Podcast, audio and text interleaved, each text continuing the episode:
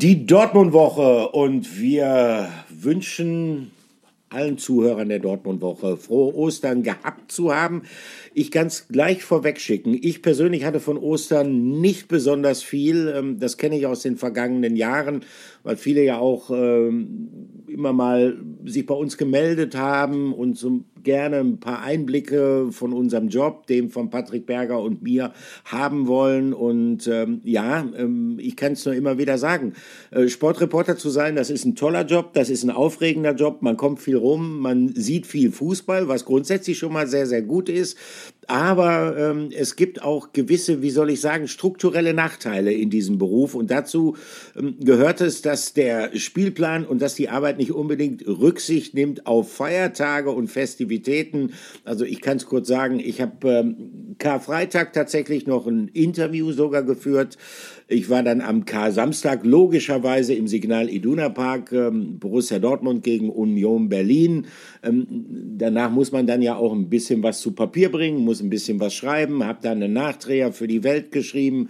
Ja, und ähm, am Ostersonntag dann ähm, habe ich mir gesagt, ähm, vor die Auferstehung ähm, kommt erstmal der Abstiegskampf. Dann war ich beim Spiel Bochum gegen den VfB Stuttgart und äh, ja, das war's dann auch schon fast mit Ostern. Äh, Patrick, äh, ich hoffe, du hast zumindest etwas mehr von Ostern gehabt, hast ein paar Eier gesucht und hoffentlich auch gefunden.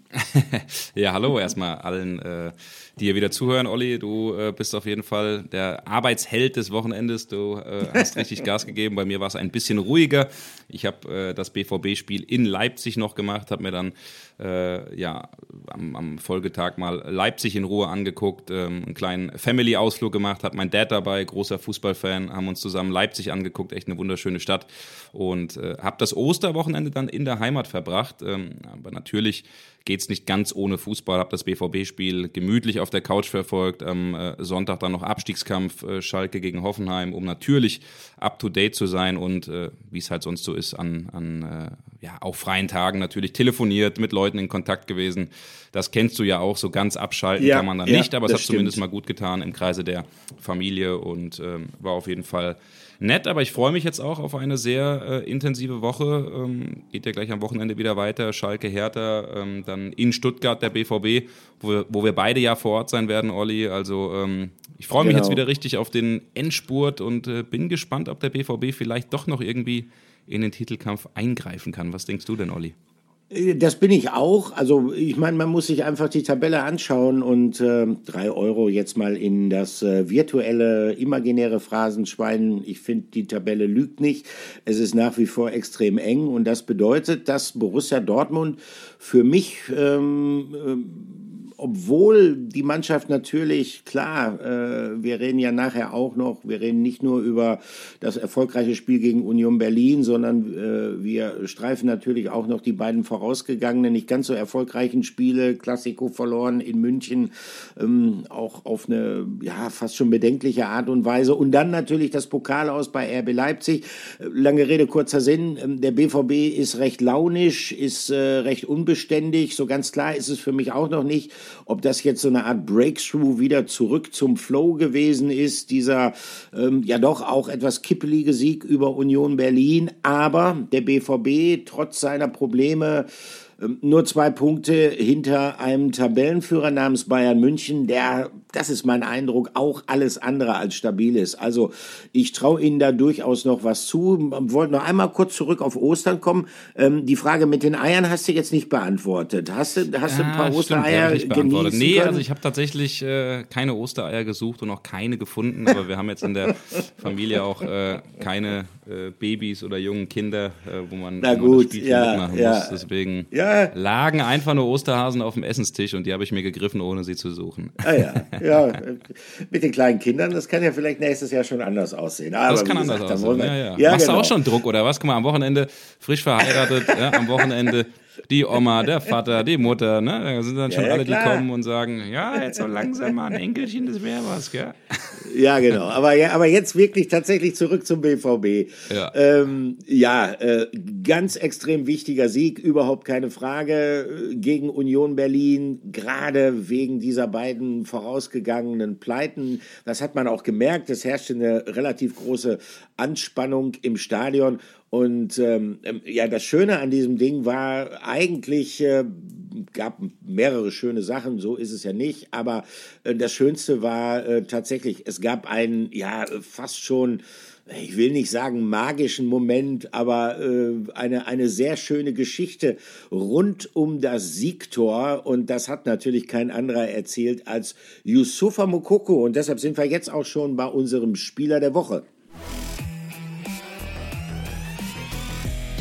Spieler der Woche. Ja, in der 74. Minute ist er eingewechselt worden und fünf Minuten später in der 79 hat er dann das erlösende 2 zu 1 gemacht. Yusufa Mokoko, ihr hört's raus, ist unser Spieler der Woche. Und das, wie ich finde, völlig zu Recht. Es gab natürlich auch wieder den einen oder anderen Spieler, den man hätte nehmen können. Rafa Guerrero zum Beispiel hat insbesondere im Spiel gegen Union Berlin äh, eine Top-Leistung abgeliefert, auch defensiv mitgearbeitet. Aber wir haben gesagt, lasst uns doch den Mokoko nehmen. Der war jetzt nämlich mal ein paar Monate weg von der Bildfläche, verschwunden aufgrund seiner ja, schwierigen Verletzungen. Wir hören gleich auch mal rein, was er dazu gesagt hat, die ihn schon ganz schön in die Knie gezwungen hat. Aber ähm, mhm. dieses äh, Tor mit äh, Instinkt, mit Wille erzielt und äh, Olli, ich bin so ehrlich, auf der Couch äh, bin ich hochgeschreckt und habe gesagt, boah, der Reus, was ist denn das für eine mega Vorlage gewesen? Wie hat er denn seinen Fuß da eingerenkt oder verrenkt?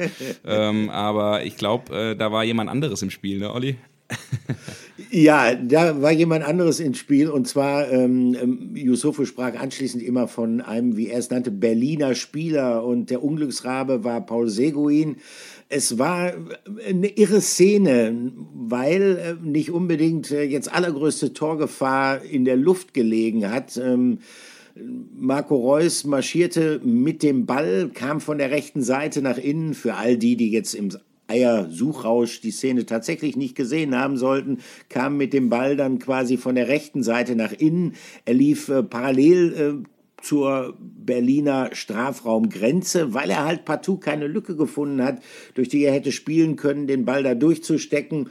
Und äh, dann kam Paul Seguin und äh, spitzelte Marco Reus tatsächlich den Ball vom Fuß und hat ihn damit, ähm, ich vermute mal, höchst unfreiwillig direkt in die Gefahrenzone befördert. Und das äh, Irre an der Szene ist gewesen, dass Yusufa Mokoko ungefähr zeitgleich auch von der rechten Seite aus in den Strafraum gesprintet ist, quasi hinter die Berliner Abwehrreihe ähm, dann den Ball aufnahm, weil er stand plötzlich genau da, wo dieser Zufallsball hinkam. Äh, und dann hat er den Torwart noch umkurvt und zum Siegtreffer ins Tor geschossen. Ähm, interessant ist, in, äh, in solchen Fällen äh, sprechen wir Sportreporter oder auch manche Trainer immer gerne von, ah, Antizipation, der hat das vorausgeahnt, was passiert. Hm, ich finde allerdings, so fair muss man sein, das trifft es nicht so ganz. Es war wohl eher so eine Mischung aus Spekulation und Zufall, ähm, dass er auf einmal genau da stand. Äh, Mokoko selber hat gesagt, ja, das ist halt Stürmerinstinkt. Ähm, ich sag mal, so lassen wir es mal stehen. Und äh, wir hören mal rein, was Yusufa Mokoko selbst zu diesem Tor gesagt hat. Ja, das Siegtor ist schön. Ich sag mal, wir haben 2-1 gewonnen. Das Spiel war einfach, äh, sage ich mal, zu hart. Und wir müssen unbedingt gewinnen und am Bein dran zu bleiben. Und das haben wir geschafft.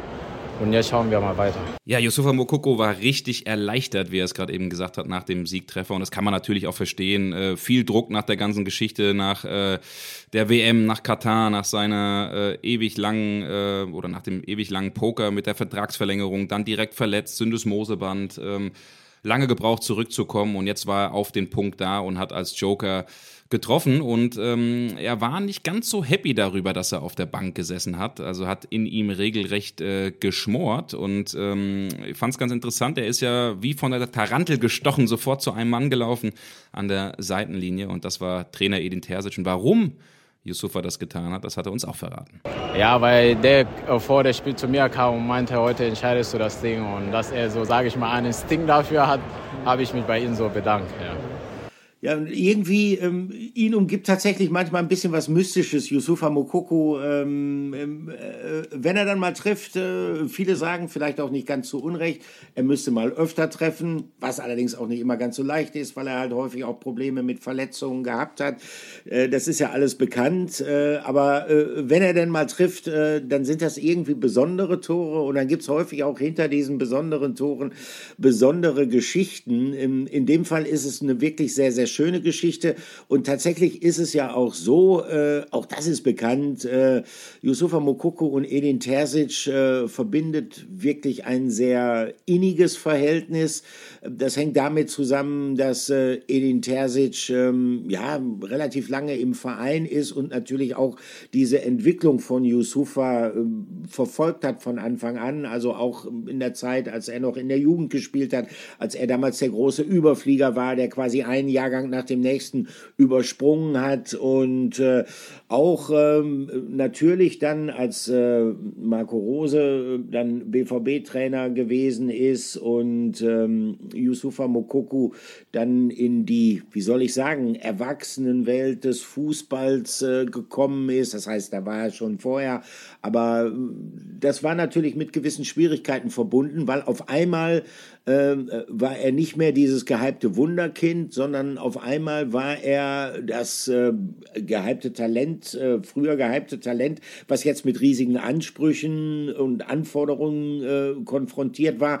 Und damit hat er sich so ein bisschen schwer getan. Er hat sich insgesamt schwer getan, ähm, damit in der Bundesliga zurechtzufinden, gegen erfahrene, robuste, körperlich äh, deutlich stärkere Verteidiger zu spielen. Schwerer Weg, viele Nebenkriegsschauplätze, äh, seine dann auch relativ lange offene Vertragsgeschichte. All das hat es für ihn nicht leicht gemacht. Und ähm, ich äh, schlag mal vor, wir hören mal rein, was Edin Terzic dann nach dem Spiel über Yusufa Mokoko gesagt hat, weil ich finde, da hört man ganz gut raus, dass äh, ja, Yusufa Mokoko äh, für den BVB-Trainer jetzt nicht irgendein Spieler ist, sondern dass es schon jemand ist, äh, dessen Entwicklung und der ihm auch persönlich sehr am Herzen liegt.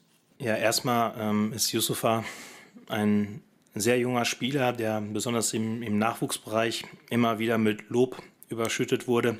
Und dann kommt er natürlich in den Senior-Bereich und dann funktionieren die Dinge vielleicht nicht ganz so, wie man sich das wünscht. Ähm, und heute war es ganz, ganz einfach. Ich habe ihn in der, in der Kabine gesehen vor dem Spiel. Und da hat er einen sehr enttäuschten und ja, verärgerten Eindruck auf mich gemacht, sodass ich ihn dann noch einmal zur Seite genommen habe. Und ähm, ihm gesagt habe, dass ich ihm das anmerke. Und ich bleibe dabei, Yusufa ist ein außergewöhnlich guter Torjäger. Aber ich glaube einfach, dass er viel besser spielt, wenn er mit einem Lächeln auf dem Platz ist, anstatt wenn er zu verbissen und verärgert ins Spiel kommt. Und wir nicht genau wussten, wie das Spiel laufen wird, aber wir waren uns sehr sicher, dass es sehr, sehr lange eng bleiben kann und dass er dann immer noch die Fähigkeiten und die Möglichkeiten hat, mit einer Aktion das Spiel für uns zu entscheiden.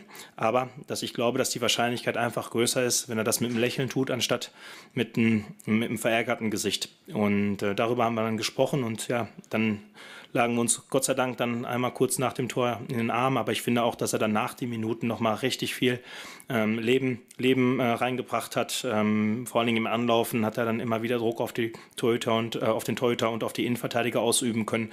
Und so, so wünschen wir uns das. Ähm, aber es bleibt dabei, Yusufa ist ein junger Spieler, der hochtalentiert ist, der eine super Arbeitsmoral hat. Aber seine Entwicklung ist noch lange nicht abgeschlossen. Deshalb wollen wir ihn dabei begleiten. Ja, Edin Terzic, das ist ja sowieso eine ganz besondere Beziehung zwischen ihm und äh, Mokoko und natürlich auch mit der Hauptgrund, warum diese Geschichte weiter fortgesetzt und weiter fortgeschrieben wird. Also ich bleibe dabei, es gibt keinen besseren Trainer als oder keine bessere Trainer-Spieler-Beziehung als äh, Terzic und Mokoko. Die kennen sich schon so lange. Auch Sebastian Geppert, der da in der Hinterhand noch mit dabei ist, der damals schon ja. der Jugendtrainer war, auch von äh, Mokoko und egal wo sonst er hingewechselt äh, wäre oder gespielt hätte, es hätte nirgends so gut gepasst. Und ähm, Edin hatte auch ein gewisses Gefühl, einfach ein gewisses Gespür, wie er mit dem Spieler umgeht. Äh, er spürt und merkt das natürlich, dass äh, Yusufa mittlerweile auch ein Spieler ist und auch in der Phase ist, wo er nach drei, vier Spielen auf der Bank dann auch anfängt äh, zu murren. Das muss er vielleicht ein bisschen mhm. abstellen. Vielleicht äh, kann man aber auch sagen, dieser Ehrgeiz, der, der zeichnet ihn auch aus, der gehört dazu. Ähm, auf jeden Fall hat er es gemerkt, dass äh, er nicht ganz so gut drauf war und ihm dann vorm Spiel gesagt, ey, sei lieber jemand, der lächelt und der, der positiv ist und äh, dann klappt das Ganze. Also Yusufa Mokoko an der Stelle unser Spieler der Woche aufgrund seines 2 zu 1 Siegtreffers und ähm, freut mich, um ehrlich zu sein, auch der ein oder andere, der den Doppelpass hört oder sieht, äh, der weiß ja, dass ich eine Wette mit Stefan Effenberg eingegangen bin, wo wir gesagt haben oder ich gesagt habe, dass er am Ende der Saison mehr Treffer erzielt als Anthony Modest und äh, ich habe dem Effe schon mal geschrieben mit Zwinker-Smiley, dass äh, er die 500 Euro mal locker machen soll, denn sieht ganz gut aus. Sieht ganz gut aus. Aber ja, schön, freut mich für dich, äh, weil du musst ja auch mal Glück mit Wetten haben. Das äh, ist ich so, möchte ja. dich jetzt an dieser Stelle nur noch auch mal, ähm, wie heißt das so schön, bedenke, dass du sterblich bist. Ich habe viel Historienfilme dann auch noch gesehen über Ostern. Ja. Also, äh, wir haben auch eine Wette laufen. Es ging um Anthony Modest und die Trefferanzahl. Ne? Zweistellig Das hab ist, ich glaub- gesagt, ne? Zweistellig hab ich gesagt. Ja, also kann theoretisch noch klappen, aber Kann noch klappen. Kann ja. noch klappen. Nein, aber Wenn Yusuf man vielleicht nochmal das ein oder andere Testspiel nach der Saison irgendwie eine Tingelfahrt durch die Dörfer dazu zählt, dann, dann klappt es vielleicht. Ja, ob ich die, ob ich die dann mitzählen lassen würde, das weiß ich nicht. Außerdem hat, äh, obwohl die müsste er noch mitmachen. Er hat einen Einjahresvertrag. äh, Hat einen Toni Einjahr- Modest, ja, ne? ja. Na gut, also wenn es diese Tingelrunden äh, noch geben sollte, äh, wie gesagt, äh, dann hättest du zumindest noch eine Restchance. Äh, Danke, sagen wir's danke. Mal so. Ja, also aber Yusufa Mokoko ist, ist ähm, das ist äh, etwas, was Hoffnung macht. Ähm, ich finde auch vor dem Hintergrund, weil es ja in den vergangenen Wochen klar geworden ist, dass äh, der BVB ähm, gerade auch in der Offensive, gerade auch in Bezug auf die Mittelstürmerposition relativ leicht auszurechnen ist. Das hängt sicherlich damit zusammen, ähm, also ich bin weit davon entfernt, äh, Sebastian Aller einen Vorwurf zu machen. Äh, der hat die Hölle durchlebt mit seiner Krebserkrankung. Übrigens sehr schön am Rande äh, äh, auch nochmal die Aktion, äh, äh, die sie da gemacht haben mit dem, mit dem gemeinsamen Foto. Äh, um nochmal ein Zeichen zu setzen äh, ähm, gegen Krebs, der ja wirklich eine Geißel sein kann und gleichzeitig auch ähm, Leuten Mut macht, die, äh, die eine Krebserkrankung haben. Aber äh, man merkt natürlich Sebastian Aller ähm, gerade in den vergangenen Wochen an, dass ihm immer noch so ein bisschen die Frische fehlt. Es wäre auch verwunderlich, wenn das nicht so wäre. Und ähm, da ist Yusufa Mokoko natürlich eine gute Alternative, genauso wie Karim Adeyemi, der, das hat man gesehen, ähm, war ja in Leipzig noch gesperrt, kam ja auch aus einer Verletzung, der in der ersten Halbzeit für sehr viel Dynamik gesorgt hat. Äh, man hat das ein bisschen übertrieben. Ähm, also hat jetzt nicht die stärkste Berührung stattgefunden da, als er den Elfmeter hat haben wollen und dann anschließend gelb für die äh, Schwalbe gesehen hatte. Aber ja, stimmt. das ist Stimmt. ja, aber das ist sicherlich etwas, was ähm, Edin Terzic auch Mut macht im Hinblick auf die kommenden Wochen. Ähm, es gibt da vorne im Offensivbereich äh, jetzt doch wieder deutlich mehr Alternativen. Ähm, ähm, Gio Reyna, äh, der kam aus einer langen Krankheitsgeschichte, hat es jetzt nicht in den Kader geschafft. Drücken wir ihm die Daumen, dass das bei ihm auch wieder aufwärts geht. Und äh, dann, aber da kommen wir hinten raus nochmal äh, drauf zu sprechen, ähm, sehe das ja zumindest, was die personellen Voraussetzungen angeht, nicht ganz so schlecht aus für den Titelkampf. Ähm, äh, Patrick, wir wollten noch über jemanden reden, der jetzt am ähm, Kar-Samstag von der Bank gekommen ist, äh, der in der 74. Spielminute eingewechselt wurde und über den auch wir in den vergangenen Wochen eher, was soll ich sagen, kritisch berichtet haben. Die Rede ist natürlich ähm, vom Kapitän von Marco Reus. Ähm, er ha- hat ja zumindest äh, vielleicht einen Teilassist in Bezug auf diesen Siegtreffer. Also er führte ja in, immerhin den Ball, äh, den äh, Paul Seguin dann aus Berliner Sicht unglücklicherweise in, in, in Richtung von Yusufa Mokoko gespielt hatte. Ähm, ähm, das ist aber nicht der Grund, äh, warum wir jetzt über Marco Reus reden, sondern das, worüber wir auch oft gesprochen haben, scheint jetzt endlich konkret zu werden. Ähm, er wird sehr wahrscheinlich, man muss es immer noch im Konjunktiv formulieren, ähm, in nächster Zeit einen neuen Vertrag unterschreiben, einen Vertrag, der dann bis 2024 läuft. Mit anderen Worten, er wird um ein Jahr verlängern. Äh, und das, Patrick, ist genau das, was Sebastian Kehl eigentlich von Anfang an vorgeschwebt hat. Ein Einjahresvertrag für einen Spieler, der mittlerweile 33, knapp 34 Jahre alt ist. Und äh, das heißt natürlich, sollte es tatsächlich so kommen, dass äh, das Reus-Lager, er selbst und sein Berater Dirk Hebel irgendwo Abstriche ähm, gemacht hätten. Denn den ähm, hat ja ursprünglich ähm, neues Arbeitspapier über zwei Jahre vorgeschwebt. Genau, richtig. Also das war das, was Sie immer wollten, Zwei-Jahres-Vertrag oder zumindest einen Einjahresvertrag mit einer fast sicheren Option. Da äh, hat man sich jetzt ein bisschen überzeugen oder breitschlagen lassen, dass äh, man oder dass es dieser Einjahresvertrag wohl auch tut. Also ähm, wie wir das gehört haben, wir haben ja mehr, mehrfach darüber berichtet, ist er Topverdiener mit äh, bisschen mehr als 12 Millionen Euro. Ähm, da ist es jetzt so, dass in den Verhandlungen von ein paar Wochen noch der Stand war, die Hälfte. Ähm, dann hat sich der BVB wiederum ein bisschen auch auf den Spieler zubewegt, ist äh, ein Stück weit hochgegangen, wie wir das gehört haben. Zwischen sieben bis acht Millionen ist das, was er mhm. verdienen kann, äh, inklusive Boni. Das ist, glaube ich, eine Geschichte, ähm, wo man auch sagen kann, Respekt an Sebastian Kehl, dass er das hinbekommen hat, äh, trotzdem ja. bei so einem verdienten Spieler das Ganze auch vom Gehaltsgefüge so hinzubekommen, dass es ein bisschen auf Leistung getrimmt ist. Und ähm, jetzt sieht eben alles, alles danach aus. Die Entscheidung ist mehr oder weniger gefallen. Auch die Signale sind äh, sehr positiv, die man bekommen hat von der Reus-Seite. Und das wird in den ähm, ja, nächsten Tagen, nächsten Wochen passieren. Ganz genau wissen wir den Termin jetzt nicht, wann es diese Vertragsunterzeichnung äh, gibt. Aber die BVB-Fans können sich freuen. Und ich bin ganz gespannt, wie der BVB diese äh, Verkündung der Vertragsverlängerung dann am Ende dann auch ähm, ja, verkünden wird, weil das ist ja schon äh, jemand, der auch vom BVB heraus als, äh, als Urgestein äh, und Publikumsliebling, als Capitano gepusht wurde.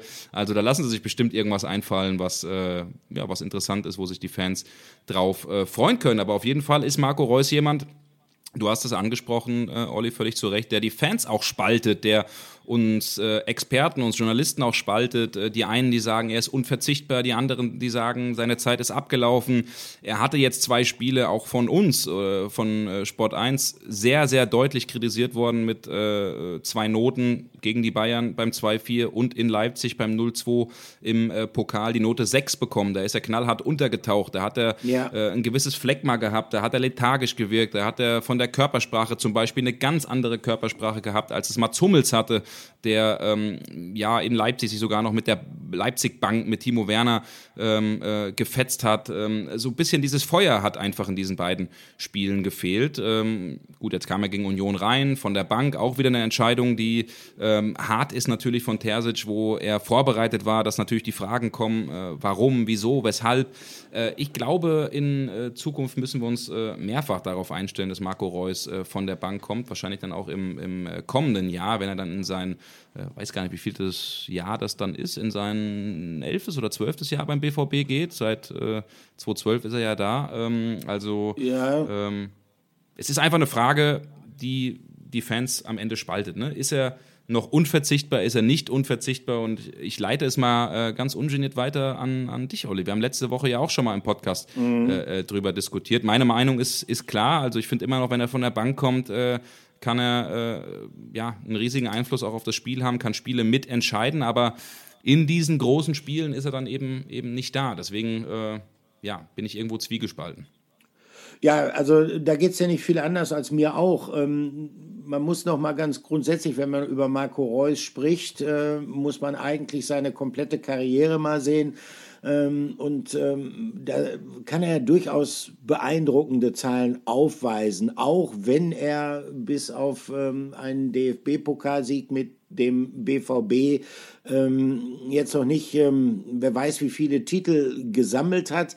Äh, große Titel, Meistertitel, das ist ihm nicht vergönnt gewesen, auch Titel mit der Nationalmannschaft nicht. Ähm, das hing sicherlich mit seinem großen Verletzungspech äh, immer wieder zusammen.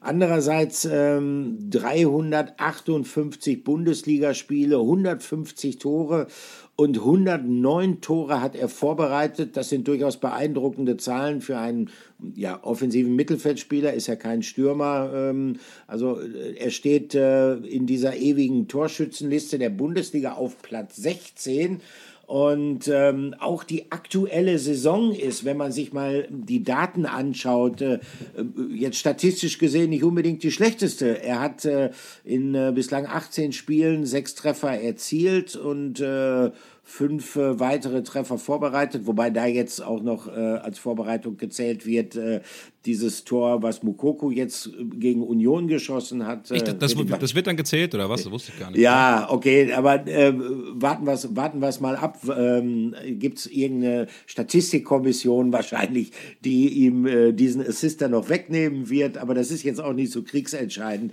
Also auch die aktuelle Saison ist eigentlich, äh, was, was, was den Output ähm, datenmäßig angeht, jetzt nicht so schlecht. Das große Problem, das er hat, in der Tat, du hast es eben angesprochen, ähm, in wichtigen Spielen ist er nicht immer, aber häufig genug, ich kann mich an den, den äh, DFB-Pokalsieg da ja auch noch erinnern, ähm, wo er ein gutes Spiel gemacht hat, aber in, in, in vielen wichtigen Spielen hat man den Eindruck bei ihm, er taucht dann ab, äh, ähm, er verkörpert dann nicht das, was man vielleicht von einem Kapitän, von einem Führungsspieler erwartet. Ähm, versuchen wir es mal positiv zu drehen im Hinblick auf die Zukunft. Die Tatsache, dass man jetzt tatsächlich sagt, okay, er bekommt einen weiteren Jahr Vertrag, ähm, gleichzeitig ähm, befindet sich der BVB aber auch in einem personellen Umbruch, ist ja bereits im vergangenen Sommer eingeleitet worden und mehrfach hat Sebastian Kehl betont, damit ist es nicht getan. Ähm, es wird sozusagen auch weitere personelle Veränderungen im kommenden Sommer geben. Ähm, es, es soll sowas wie eine neue Hierarchie in der Mannschaft entstehen. Vielleicht ist das ja auch etwas, was ihm ein klein bisschen entgegenkommt, was ihn so ein bisschen von der Verantwortung, die zu tragen, ich immer das Gefühl hatte, er sich so ein bisschen schwer tut, ähm, die ihn von dieser Verantwortung etwas entlasten könnte. Und ähm, von, von seinen Fähigkeiten her nach wie vor, auch wenn er natürlich logischerweise äh, aus Folge von Verschleiß, Alterserscheinungen so ein bisschen Spritzigkeit äh, ein, eingebüßt hat, ähm, ist er immer noch jemand, ähm, der Spiele für den BVB ziehen kann. Äh, der Druck wird vielleicht ein klein wenig nachlassen bei ihm, äh, könnte ich mir vorstellen. Ähm, und das kann ihm unter Umständen gut tun. Also ich, ich bin äh, von dieser Lösung ein Einjahresvertrag für Marco Reus äh, sehr angetan. Noch dazu äh, diese Geschichte mit der Gehaltsreduktion. Äh, das ist ja manchmal komisch. Äh, Spieler selber äh, sagen ja immer, ja, Gehalt, ähm, Höhe des Gehalts das hat auch, äh, bringt auch eine gewisse Form von Wertschätzung zum Ausdruck. Jetzt ist natürlich für den Otto Normalverbraucher, zu denen zähle ich mich auch, äh, ein bisschen sehr abstrakt nachzuvollziehen, ähm, ob, äh, warum die Wertschätzung für jemanden, der jetzt 12 Millionen Euro im Jahr kriegt, jetzt ungleich höher ist als für jemanden, der vielleicht nur 7 Millionen Euro kriegt, weil äh, also ich wüsste nicht mal, wie ich die 7 Millionen Euro ausgeben sollte. aber äh, so ein bisschen äh, entwickelt sich in dieser seltsamen, unter der Käseglocke sich befindlichen Fußballwelt so eine Eigendynamik. Und manchmal stelle ich mir das so vor, als würden da die Spieler in der Kabine sitzen und wie früher, wenn wir Quartett gespielt haben, dass wir dann gesagt haben, irgendwie, keine Ahnung, ähm, äh, Ferrari XL, ähm, 300 PS und der andere schreit Stich, ich habe den Lamborghini sowieso 320 PS. Also irgendwie so auf dieser Ebene scheint das zu funktionieren und ähm, deshalb ist es schon auch ein Zeichen, dass äh, in die Kabine gesetzt worden ist, äh, sollte es denn tatsächlich so kommen, wenn Marco Reus ähm, äh, zukünftig also äh, nicht ganz, aber fast die Hälfte weniger verdienen wird. Mhm. das zeigt, dass sich beim BVB was tut so, so abstrakt und, und, und überzogen diese, diese, diese Gehaltszahlen auch insgesamt sein mögen. Klar sind sie, aber am Ende ist es natürlich ein Batzen Geld, den sich äh, der BVB einspart und ja. äh, eben ein neuer Weg, wie du es gesagt hast den äh, Sebastian Kehl äh, mitgehen wird, weil du gerade über die Kabine sprichst. Also wir wissen, wir wissen alle und ich glaube, so geht es dir auch. Du findest wahrscheinlich keinen Spieler ähm, äh, bei, oder mit dem man äh, gesprochen hat äh, im BVB-Umfeld, der irgendwie sagt, äh, weiß ich nicht, mir gefällt der Reus nicht oder irgendwas passt mir nicht.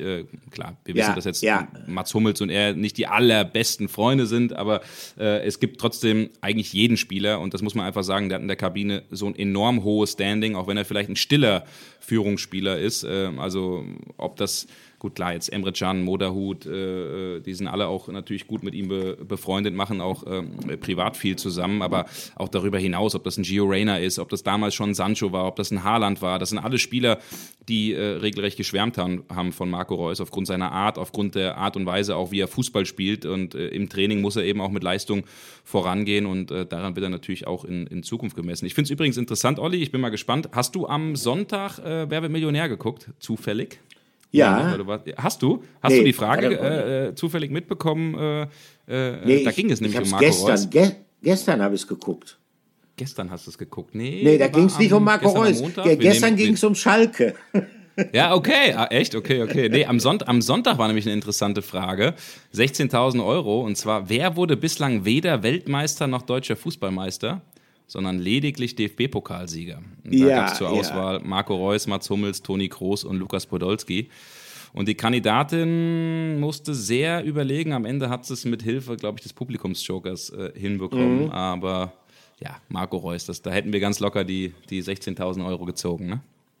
Ja, definitiv. Äh, in dem Fall ja, weil äh, nochmal, ähm, das ist die große Tragik in der Karriere von Marco Reus und äh, dafür tut er mir auch leid. Mir ist immer noch ein Bild vor Augen geblieben und zwar äh, Rio de Janeiro, Maracanã-Stadion, nachdem die deutsche Nationalmannschaft 2014 Weltmeister geworden ist und diese wirklich rührende Grußbotschaft der, der Nationalspieler dann an Marco Reus, der sich kurz vor der WM dann ja verletzt hatte und äh, dem dieser Traum verwehrt blieb. Ja, er wäre definitiv Weltmeister äh, geworden, überhaupt keine Frage. Und äh, ja, das ist, das ist etwas, äh, was ich mir auch vorstellen könnte, was ihn auch noch antreibt, äh, was auch noch dafür sorgt, neben seiner ja durchaus ähm, ähm, ähm bei ihm zu erkennenden Heimatverbundenheit. Er ist halt äh, ein Dortmunder Junge, ist dann ja einmal früh aus ich sag mal, seinem Paradies vertrieben worden, als in, in der Nachwuchsabteilung äh, man zu der Einschätzung gelangt ist, dass der Körper nicht, nicht robust genug sei. Er musste dann den Umweg über,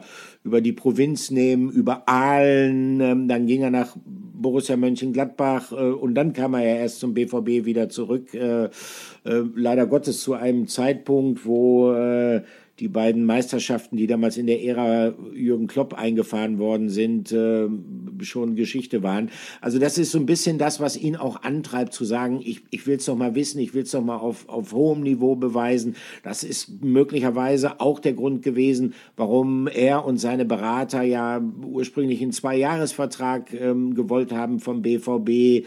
Ähm, er hätte noch äh, zwei gute Jahre im Tank. Also ich glaube schon noch, dass er sich etwas beweisen will will, ähm, dass er tatsächlich noch brennt. Und ähm, ich meine, ähm, ich hätte nichts dagegen, wenn er tatsächlich äh, seine Laufbahn auch noch mal mit einem, wie heißt das so schön, großen Titel krönen könnte. Wer weiß, wer weiß, äh, vielleicht wird es ja sogar was äh, in, in, in dieser Spielzeit. Ne? Die Chancen sind sicherlich da. Ja, die Chancen sind da. Schauen wir am Ende mal. Ich bin auf jeden Fall, wir sind gespannt, äh, was ihr denn zu diesem ganzen äh, Thema sagt. Das ist jetzt schon wieder ein bisschen ja. länger her, dass wir mal Fanmeinungen reingeholt haben, auch äh, in Form von, von, von Audios. Also ähm, ganz ja, genau oder direkt mal gefragt. Also, wie seht ihr das? Ist Marco Reus noch unverzichtbar? Ist er nicht mehr unverzichtbar? Ist es richtig, dass der BVB mit ihm verlängert? Oder hättet ihr vielleicht sogar, obwohl ihr BVB-Fans äh, seid, gesagt, nee, also mit dem Reus selbst 7, 8 Millionen, das ist am Ende zu viel, selbst der Einjahresvertrag. Also, da sind wir mal, der Olli und ich, sehr, sehr gespannt. Schickt uns äh, gerne mal eure äh, Sprachmemos, äh, gerne direkt äh, über, über Insta oder auch über Twitter äh, an mich, sonst auch ähm, an patrick.berger.sport1.de www.sportpodcast.de. Dann äh, werden wir eine kleine Auswahl treffen und das im nächsten Podcast gerne vorspielen. Also sind auf jeden Fall gespannt, was ihr zum Thema Marco Reus zu sagen habt. Ähm, ja, und damit gehen wir, glaube ich, über ins nächste Thema, Olli. Äh, mhm. Marco Reus, wir haben es eben gesagt, war in Leipzig jemand, der komplett untergetaucht ist, der, äh, wie eigentlich jeder in diesem Spiel, äh, Edin Terzic war total sauer nach diesem 0 zu 2 im Pokal gegen, äh, gegen Leipzig. Außer Gregor Kobel hatte keiner Normalform. Und ähm, das äh, bringt uns natürlich dazu, wir müssen es thematisieren, auch wenn heute der Dienstag nach Ostern ist und wir ein äh, 2 zu 1 Sieg am Wochenende gegen Union Berlin hatten. Wir müssen natürlich nochmal dieses Debakel im Pokal thematisieren. Und das ist für uns ganz klar der Aufreger der Woche. Aufreger der Woche. Ja, und äh, da ging sie dann dahin, die ähm, Titelchance von Borussia Dortmund, der DFB-Pokal, wie heißt das so schön? Alle Trainer betonen es immer wieder, ist eigentlich der vermeintlich kürzeste Weg zum Titel, aber nicht unbedingt immer der leichteste Weg.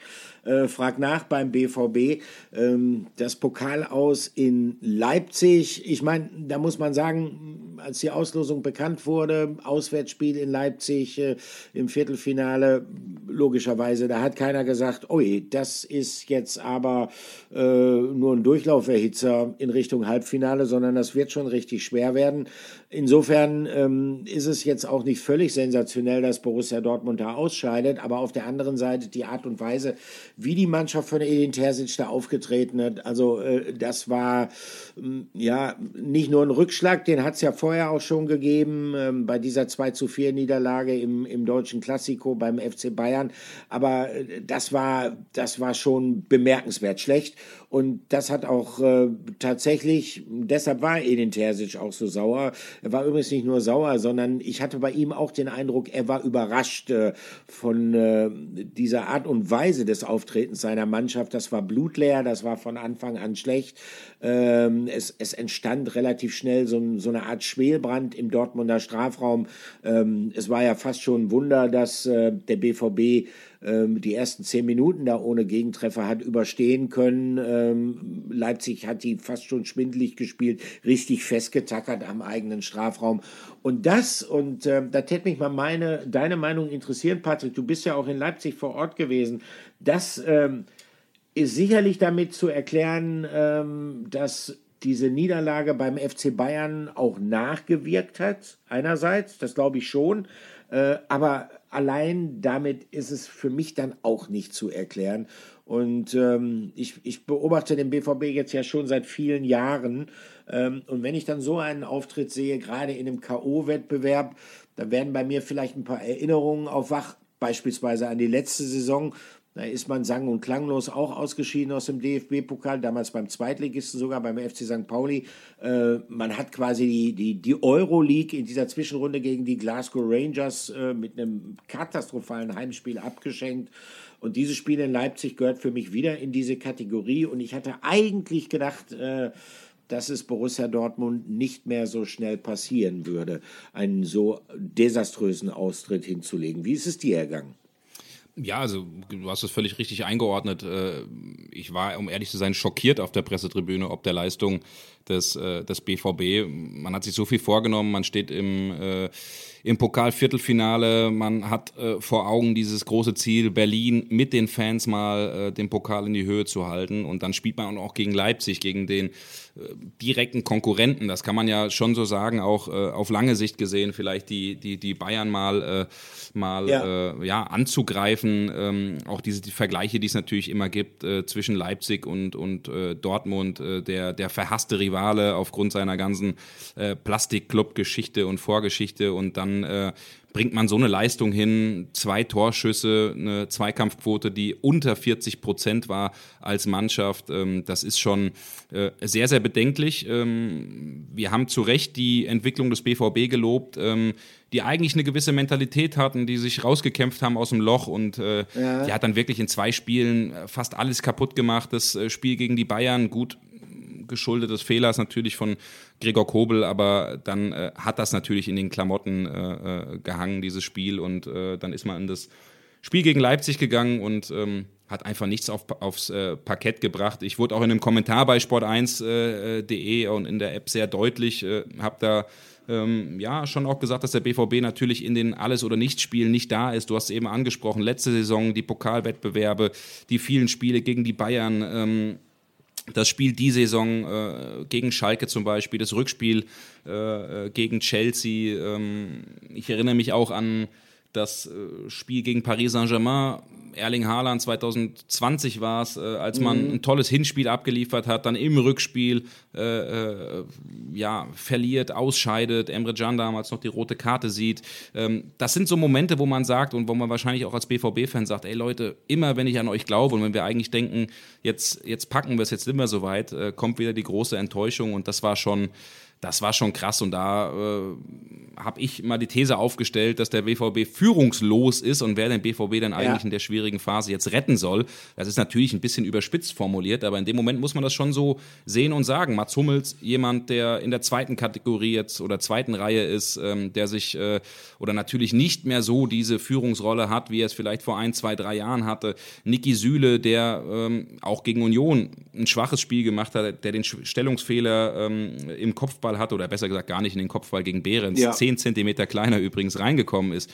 Emre Can, der äh, in dem Moment ein ganz, ganz äh, schwaches Spiel gemacht hat, sich versteckt hat. Marco Reus, Bellingham, der äh, Wechselgedanken hat, zu dem werden wir gleich auch nochmal kommen, äh, in der Rubrik hier Aufreger der Woche. Aber äh, das war dann einfach äh, zu viel, wenn äh, sich äh, alle verstecken, wenn keiner irgendwie da ist, der sich richtig wehrt. Und unterm Strich muss man sagen, war es eine Generalabrechnung von Edin Terzic, auch von Sebastian Kehl, der völlig ratlos gewirkt hat. Und äh, so deutlich und so sauer, so enttäuscht äh, habe ich Edin Terzic in der Saison, muss ich so, so klar sagen, äh, gar nicht erlebt. Ich habe ihn nach dem Spiel zusammen mit Niklas Löwendorf in der Mixed-Zone interviewt. Und ähm, das war schon die pure Enttäuschung, wie er auch gesagt hat, wenn unsere äh, Offensivspieler auf einmal äh, merken, ach, wir, wir, können ja, oder es gibt ja Zweikämpfe, wir sind ja völlig überrascht, dass es Zweikämpfe ja, gibt. Ja, genau. Ähm, ja, äh, keiner hatte Normalform, äh, alle, wir haben ein schlechtes Spiel abgeliefert, katastrophal, hat er gesagt. Also wurde schon sehr, sehr deutlich und in der Kabine wurde es auch ganz schön laut, wie wir das so mitbekommen haben. Also ähm,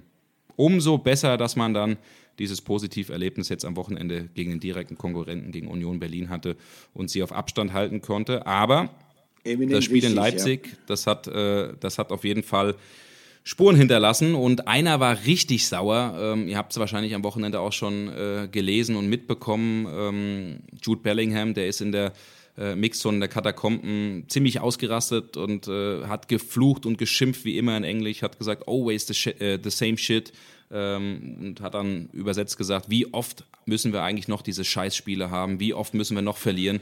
Es ist so bad, hat er gesagt, und das hat ihn richtig, richtig abgefuckt. Und äh, da äh, hat dann der ein oder andere schon wieder gesagt, oh Mann, äh, jetzt vergraulen wir schon in Bellingham mit solchen Spielen. Aber äh, da sieht man natürlich, wie groß die Enttäuschung ist. Und da erkennt man auch anhand eines Bellinghams, der jetzt seit drei Jahren im Verein dabei ist, ähm, der hat es nämlich auch treffend formuliert. Äh, wie oft müssen wir noch diese Scheißspiele spielen?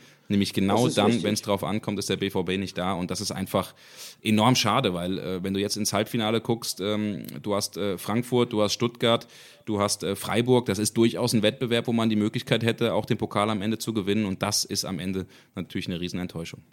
Ja klar, die Bayern sind raus, äh, dann äh, erhöhen sich automatisch die Chancen tatsächlich, wie würden die Engländer sagen, am Ende dieser Pokalsaison äh, Silverware gewinnen zu können. Äh, ganz kurz noch zu Jude Bellingham. Ähm, äh, es ist völlig richtig, in der Analyse äh, liegt er richtig und ich glaube, die Ursachen sind tatsächlich auch da zu suchen, wo du sie schon gefunden hast. Und vielleicht ein bisschen plakativ als Führungslosigkeit beschrieben hast. Ähm, man hat immer wieder in bestimmten Situationen den Eindruck, dass Borussia Dortmund äh, ja, ein Vakuum an Führungsspielern hat. Ähm, das hat man in diesem Spiel ganz, ganz deutlich gesehen. Das hat man auch bei einigen anderen Gelegenheiten in der Vergangenheit äh, häufig beobachten können. Ähm, es ist jetzt nicht unbedingt so, dass in der Mannschaft keine Charaktere stehen, die auch gewillt und bereit sind führen und die dazu auch durchaus in der Lage sind. Ähm, man kann ja auch mal einen Emre Can nennen, der ja in den vergangenen Monaten mehrheitlich sehr, sehr gute Leistungen gebracht hat, der auch äh, so eine Art Vorbild in Sachen Zweikampfführung war. Der ist dann in München und in Leipzig auch mit untergegangen. Und natürlich gibt es auch einen Jude Bellingham, ähm, der äh, ja immer auch mit, mit einem hohen Einsatz spielt, allerdings auch seit ein paar Wochen von der Bank ist. Und klar, logischerweise gehen immer wieder in solchen Situationen die Blicke dann Richtung Marco Reus, der in Leipzig ja auch mit abgetaucht ist, überhaupt keine Frage. Das ist ein großes strukturelles Problem. Ich glaube einfach, dass es nur zu lösen sein wird durch eine veränderte Hierarchie in der Mannschaft und diese Hierarchie kann sich nur durch verändertes Personal tatsächlich irgendwo in die Richtung verschieben, die Edin Terzic und auch Sebastian Kehl vorschweben. Also ähm, da ist, glaube ich, schon ähm, in diesem Bewusstsein auch ein Anfang gemacht worden durch die Verpflichtungen von Süle äh, und Schlotterbeck, speziell im vergangenen Sommer, ähm, die allerdings auch noch ähm, Schwankungen unterworfen sind. Ist mir auch aufgefallen bei Niki Süle, der, ja, also manche sagen ja spöttisch so, das ist mein Lieblingsverteidiger. Ich halte ihn für den besten deutschen Innenverteidiger. Äh, dazu stehe ich, auch wenn er zurzeit außer Form ist. Ähm, also der BVB hat da in der Tat noch einiges zu tun auf Sicht und auch im Hinblick auf, auf das Titelrennen. Ähm, trotzdem, äh, auch das muss man immer wieder sagen, äh, sie stehen äh, mit diesen Problemen auch nicht so ganz alleine. Äh, auch der FC Bayern äh, unterliegt ja diesen Leistungsschwankungen. Also insofern ähm, äh, das ist vielleicht ein kleiner Trost und das ist vielleicht auch ein Grund dafür, dass diese Bundesliga-Saison so spannend sind. Beide Top-Vereine sind eigentlich nicht zumindest was die Konstanz angeht, in Topform. Das ist auf jeden Fall so, Olli. Ähm, schauen wir auf jeden Fall mal, wie das mit der ganzen Geschichte weitergeht. Ähm, um nochmal kurz bei Bellingham zu bleiben äh, oder nochmal darauf äh, einzukehren, bevor wir aufs nächste Thema übergehen. Äh, der Ausraster, natürlich darf man da nicht zu viel reininterpretieren, aber äh, nur die wenigsten äh, glauben natürlich, dass er den BVB äh, über den Sommer hinaus erhalten bleiben wird. Also wir sind auf jeden Fall gespannt, für wen oder was er sich auch entscheiden wird. Jetzt äh, äh, über die Tage ähm, äh, gab es auch Gespräche in der Familie, äh, die sollen jetzt dann demnächst auch aufgenommen werden äh, mit dem BVB. Also ich glaube oder gehe schwer davon aus, dass wir im April eine Entscheidung bei Jude Bellingham haben, in welche Richtung es geht. Wird es am Ende Real, wird City, wird es äh, Liverpool oder vielleicht doch der BVB? Ähm, meine Tendenz geht auf jeden Fall stark in Richtung Wechsel, aber ja. ähm, wir bleiben auf jeden Fall dran. Ähm, was man auf jeden Fall festhalten muss, die drei Jahre Jude Bellingham, der hat da schon dem BVB den Stempel aufgedrückt, aber ist natürlich auch jemand, der aneckt, auch in der Kabine. Wir erinnern uns auch Emre Can, der das Interview bei ESPN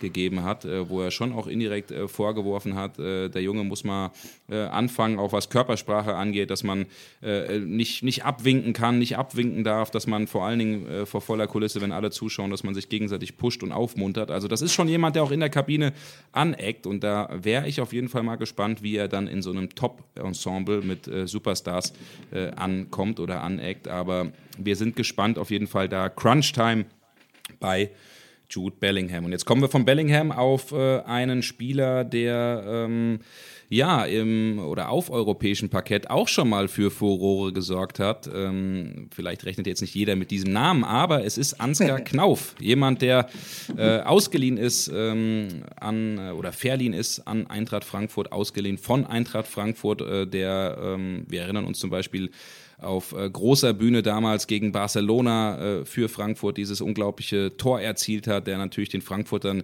großen Spaß machen und äh, großen Spaß macht den Frankfurt-Fans. Und ähm, wir kommen hiermit zu unserem Gerücht der Woche. Gerücht der Woche. Ja, wie geht es denn weiter mit Ansgar Knauf? Äh, das ist äh, ein Thema, was, was viele BVB-Fans bewegt und auch viele von euch bewegt. Wir haben eigentlich äh, über die letzten Monate immer mal wieder von euch Fragen bekommen, was ist denn mit dem? Und da konnte man ganz klar raushören, dass es eigentlich ein, ein großer Wunsch vieler äh, von euch ist, dass Ansgar Knauf wieder zum BVB äh, zurückkehren sollte. Und das ist natürlich eine Sache, die einerseits ähm, zu passen schien. Also ein Mann, der in Dortmund ausgebildet worden ist, der hier dann reingeschnuppert hat äh, und auch äh, durchaus hat erkennen lassen, was in ihm steckt, der aber andererseits äh, dann so ein paar Probleme hatte, aufgrund der großen Konkurrenzsituation sich ja doch durchzusetzen, dann den logischen Schritt eigentlich geht, denn äh, gerade in dem Alter brauchen Spieler extrem viel Spielpraxis. Ähm, ist ja gerade mal mal 21, Ansgar Knauf, dann zu Eintracht Frankfurt gegangen ist, da dann regelrecht durchgestartet ist, sich toll entwickelt hat.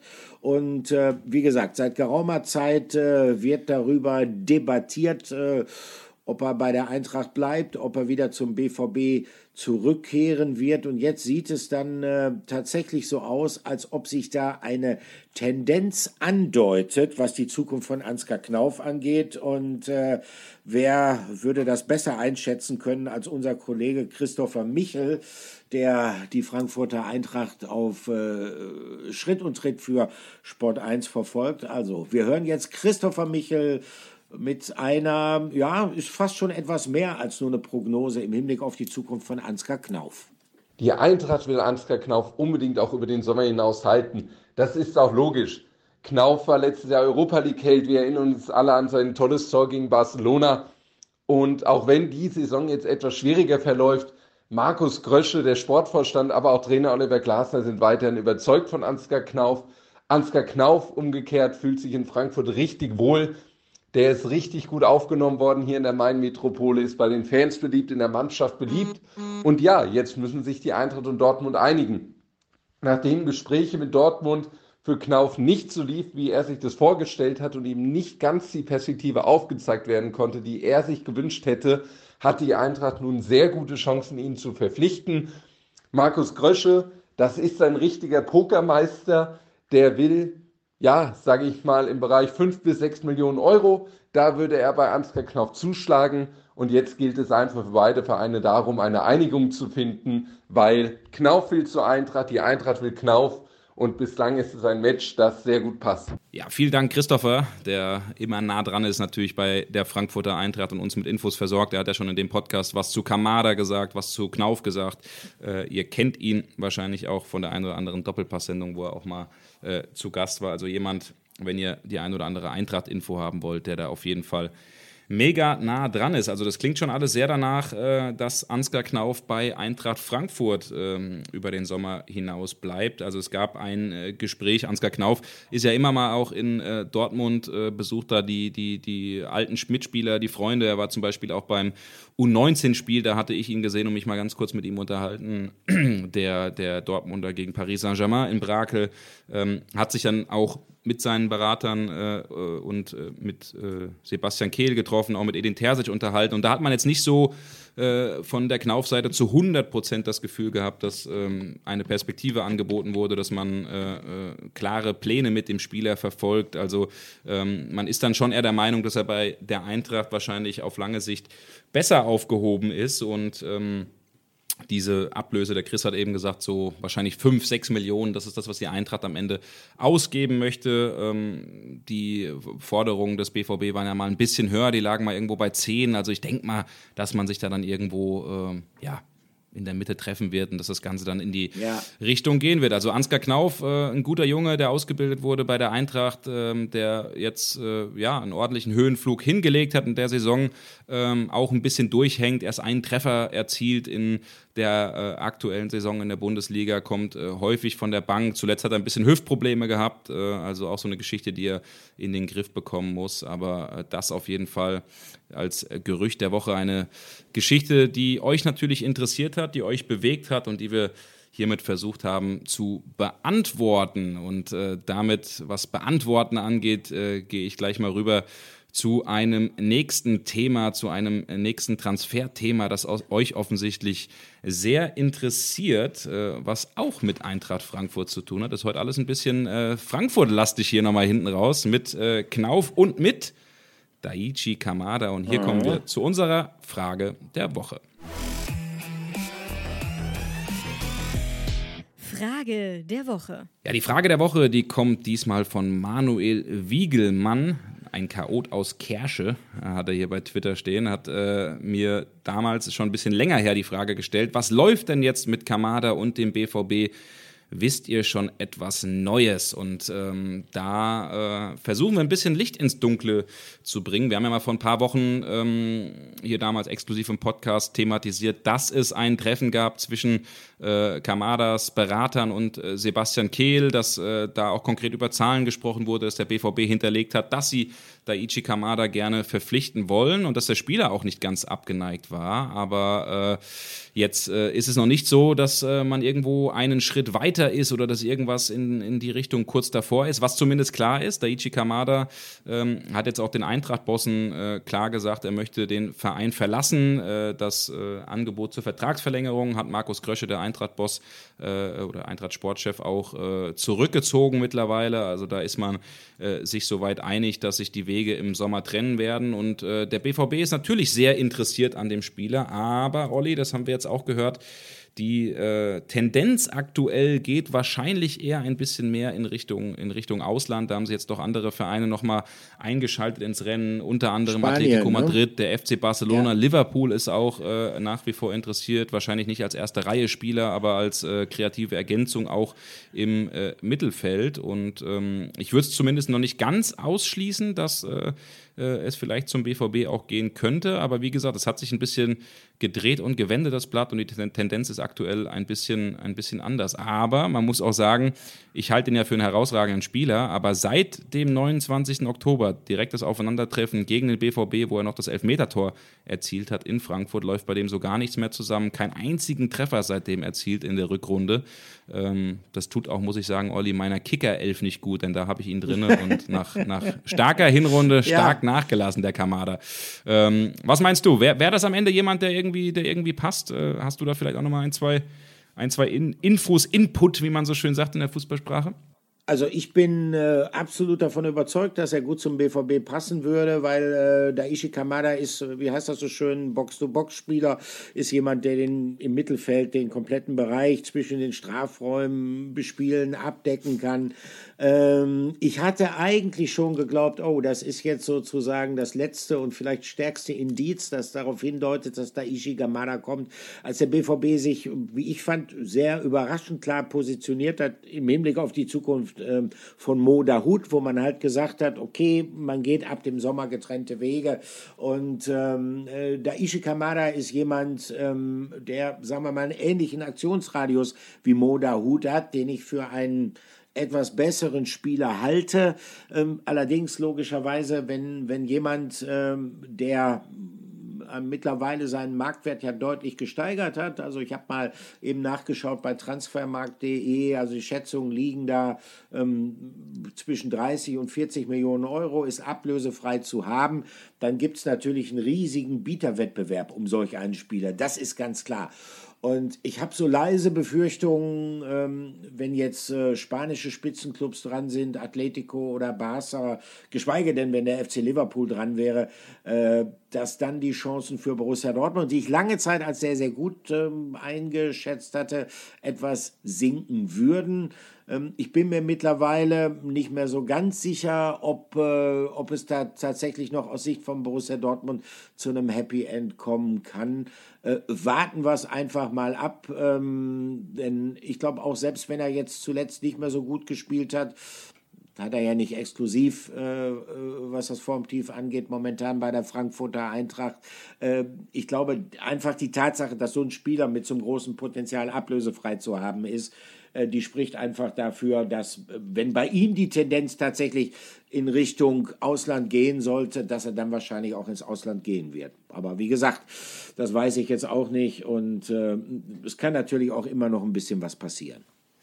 Schauen wir auf jeden Fall mal, was passiert, für was er sich entscheidet. Klar ist, der BVB muss natürlich zweigleisig planen, muss natürlich äh, äh, gucken, was äh, es sonst für Alternativen gibt. Das machen sie natürlich Klar. auch. Und wir versuchen natürlich, wie immer, als äh, Reporter herauszufinden, welche Namen äh, dann noch gehandelt wurden, was da dran sein könnte an den ganzen Geschichten, die da durch die Gegend geistern und äh, hoffen, dass wir vielleicht bald mal auch hier ein bisschen Klarheit reinbringen. Ähm, Olli, wir sind fast schon am, äh, am Ende unseres äh, Podcasts angelangt. Ja. Ähm, ich würde noch mal von dir ganz gern eine Einschätzung haben, was ähm, ja, die letzten sieben Spiele angeht. Ich meine, der BVB spielt, äh, hat jetzt das Restprogramm äh, am Wochenende Stuttgart, Frankfurt, äh, Bochum, Wolfsburg, Gladbach, Augsburg, Mainz. So, das klingt erstmal ganz gut. Ähm, das, äh, oder was noch besser klingt in der ganzen Geschichte, ist eben der Fakt, dass der BVB als heimstärkste Mannschaft vier Heimspiele hat. Und das ist, äh, wie ich finde, schon ein äh, Trumpf, vielleicht doch nochmal im Titelkampf äh, äh, einzuschreiten. Und äh, wer weiß, vielleicht haben wir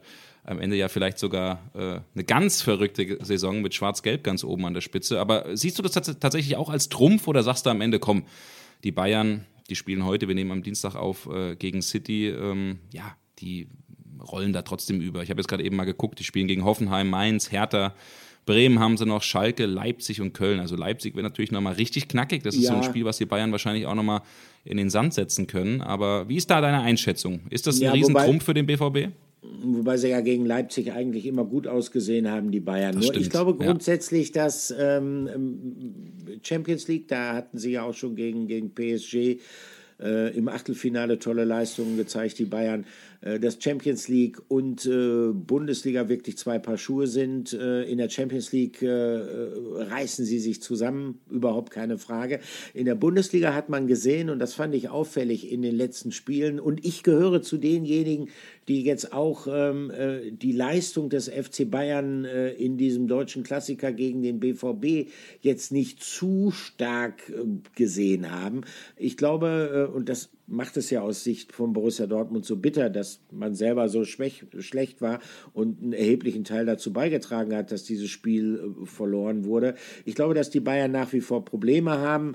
Äh, man muss sich einfach nur anschauen, woher sie kommen. Sie haben zehn Punkte ja bis zu diesem Klassiker auf dem BVB eingebüßt. Das war ja auch der Grund für den Trainerwechsel. Und man hat auch den Spielen danach gesehen, logischerweise beim Ausscheiden aus dem DFB-Pokal in Freiburg. Man hat auch in den Spielen Spielen danach gesehen, dass sie weit von Stabilität entfernt sind und dass äh, es auch Thomas Tuchel zumindest nicht von jetzt auf gleich gelingt, äh, diese Mannschaft wieder so richtig in die Spur zu bringen.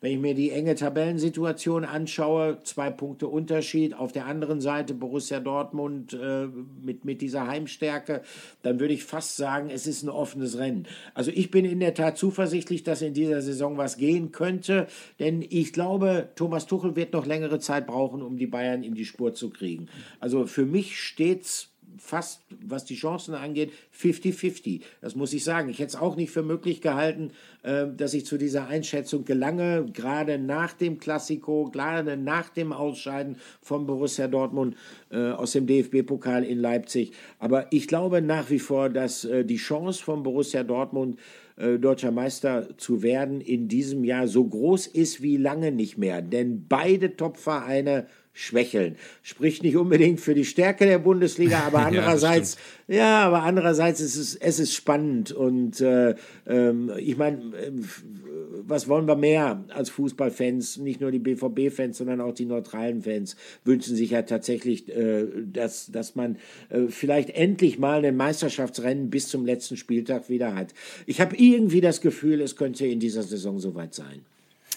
Ja, das äh, schauen wir doch mal, Olli. Ich äh, würde vielleicht nochmal sagen, wir haben ein äh, knackiges Zitat, das sage ich gerade eben mal ganz spontan. Äh, du hast äh, nämlich in der Mixzone mit Sebastian Kehl genau über das Thema gesprochen. Du hast ihn nämlich ja. gefragt, was ist, was ist denn jetzt? Wollt ihr eigentlich Meister werden oder wollt ihr nicht? Oder wie schätzt du das ein, Sebastian? Und äh, wir, wir hören doch nochmal kurz rein, was Sebastian Kehl zum Titelrennen sagt. Es war nicht taktisch begründet. es war mein, mein voller Ernst und das würde ich nach dem heutigen Spiel genauso wieder sagen. Ähm, nochmal wichtig, den Abstand nach hinten zu vergrößern, ähm, um, um, äh, so, und dann in dieser Jägerposition, in der wir weiterhin sind, jetzt die nächsten Spiele angehen. Vier weitere Heimspiele, zu Hause sind wir unglaublich stark, wir werden einige Punkte zu Hause noch mindestens holen. Und, und dann müssen wir natürlich trotzdem äh, einfach auf uns schauen. Und, aber wir haben nur noch einen Wettbewerb.